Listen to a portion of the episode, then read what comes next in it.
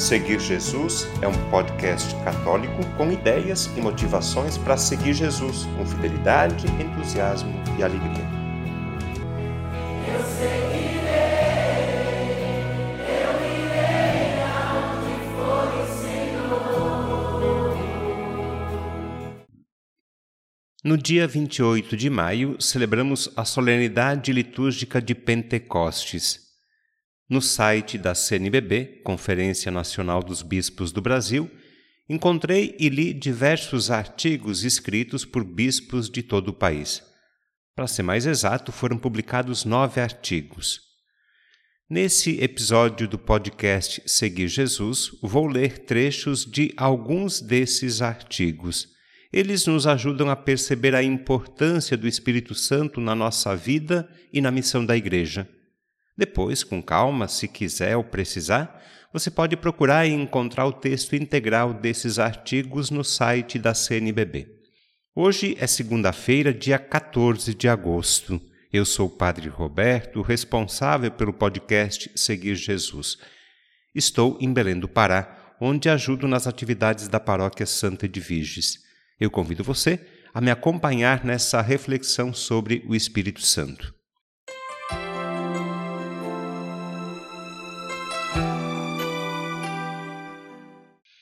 Eu começo citando a reflexão de Dom Eurico dos Santos Veloso, arcebispo emérito de Juiz de Fora, Minas Gerais, que escreveu o artigo Recebei o Espírito Santo. Ele diz assim: Dom de Deus a todos os crentes, o Espírito dá vida, a renova, transforma, constrói comunidade e faz nascer o homem novo. Pentecostes, no tempo de Jesus, era uma festa muito popular. Celebrada 50 dias após a Páscoa, lembrava a alegria da colheita e a conclusão da aliança no Monte Sinai. Para a Igreja, Pentecostes é a festa do Espírito Santo e da nova aliança. O dom do Espírito Santo habita em cada fiel batizado, ajudando-o a pôr as suas qualidades e aptidões a serviço do crescimento e da vitalidade da comunidade eclesial. Nós, os católicos, precisamos nos matricular na escola dos dons do Divino Espírito Santo. São eles que animam a nossa caminhada de fé. Tenhamos a certeza de que as palavras de Jesus são atuais e provocadoras. Assim como o Pai me enviou, também eu vos envio recebei o Espírito Santo. Com os dons do Espírito Santo em nossa vida, nosso dever é sempre evangelizar todos os povos.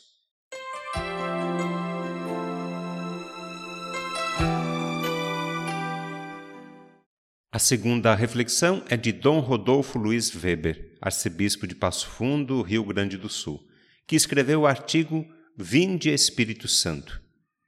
Ele começa explicando quem é o Espírito Santo. Ele diz assim: Na profissão de fé, os cristãos confessam: Creio no Espírito Santo.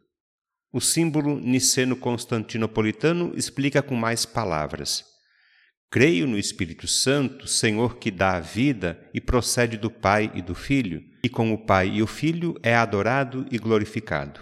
Ele que falou pelos profetas. Estamos falando de uma das três pessoas da Santíssima Trindade. Ele é o doador dos dons, mas também o dom de Deus Pai e de Jesus Cristo ressuscitado à Igreja. Jesus soprou sobre eles e disse: Recebei o Espírito Santo. Em seguida, o bispo comenta a liturgia da solenidade de Pentecostes a leitura de Atos dos Apóstolos, o Salmo, a leitura da primeira carta aos Coríntios e o Evangelho de João. Dom Rodolfo diz que esses textos todos tratam da ação eficaz do Espírito Santo na vida da comunidade cristã. Esses textos bíblicos apresentam alguns frutos da sua ação que devem ser entendidos de forma conjunta: a unidade, a diversidade de dons e o perdão dos pecados.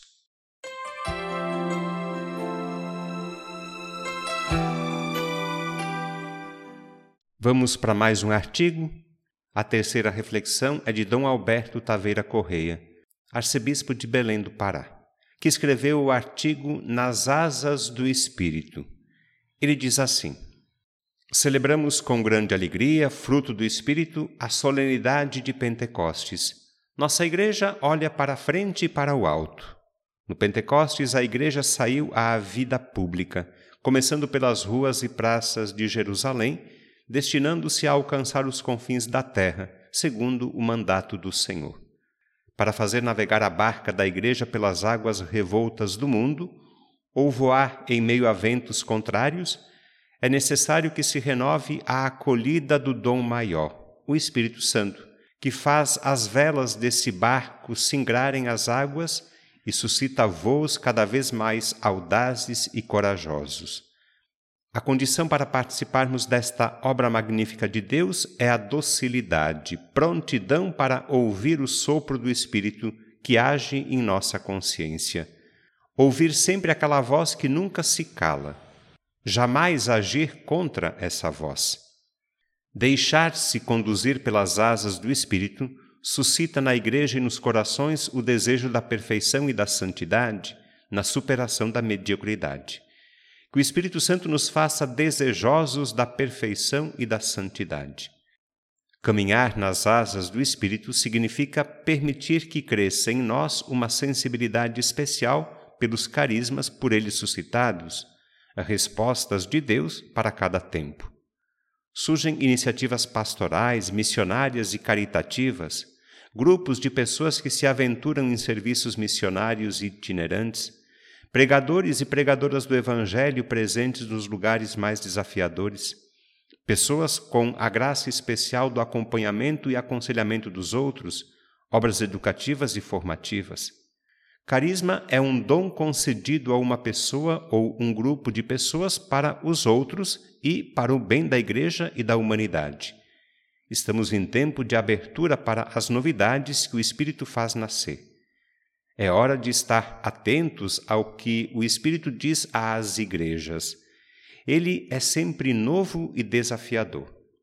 Nas asas do Espírito haveremos de voar aos espaços mais distantes o coração e a realidade dos mais pobres, quando a sensibilidade para a caridade nos faz sair do acomodamento e despojar-nos das zonas de conforto em que possamos nos instalar.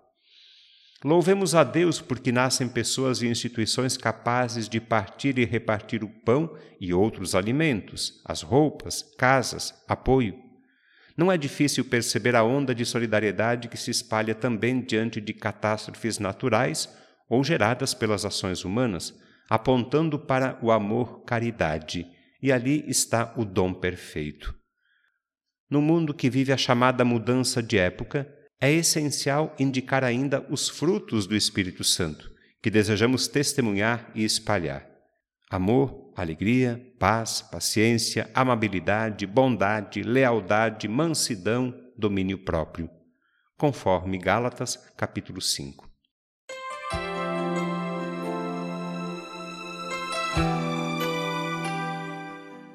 Por último, a reflexão do cardeal Orani João Tempesta, arcebispo do Rio de Janeiro, que escreveu o artigo Solenidade de Pentecostes.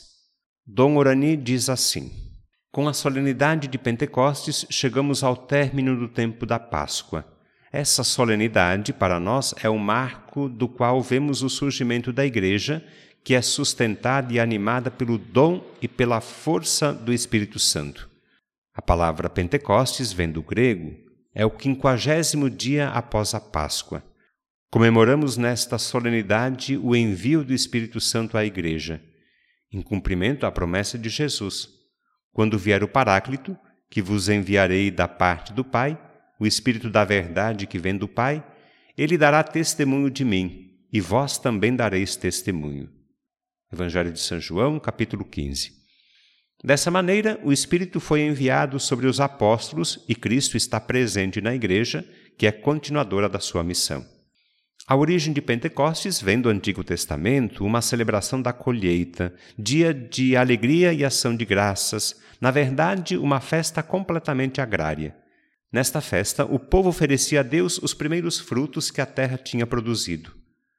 Mais tarde, tornou-se a festa da renovação da aliança no Sinai. No Novo Testamento, Pentecostes está relatada no livro de Atos dos Apóstolos, capítulo 2.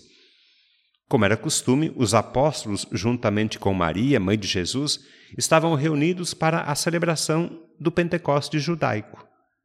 De acordo com o relato, durante a celebração, ouviu-se um ruído, como se soprasse um vento impetuoso. Línguas de fogo pousaram sobre os apóstolos, e todos ficaram repletos do Espírito Santo e começaram a falar em diversas línguas. Pentecostes é a coroação da Páscoa de Cristo. Nele acontece a plenificação da Páscoa, pois a vinda do Espírito sobre os discípulos manifesta a riqueza da vida nova do ressuscitado no coração, na vida e na missão dos discípulos. Podemos notar a importância de Pentecostes nas palavras do patriarca Atenágoras. Ele diz assim: Sem o Espírito Santo, Deus está distante, o Cristo permanece no passado, o Evangelho uma letra morta, a Igreja uma simples organização, a autoridade um poder, a missão uma propaganda, o culto um arcaísmo e a ação moral uma ação de escravos. O Espírito traz presente o ressuscitado à sua Igreja e lhe garante a vida e a eficácia da missão.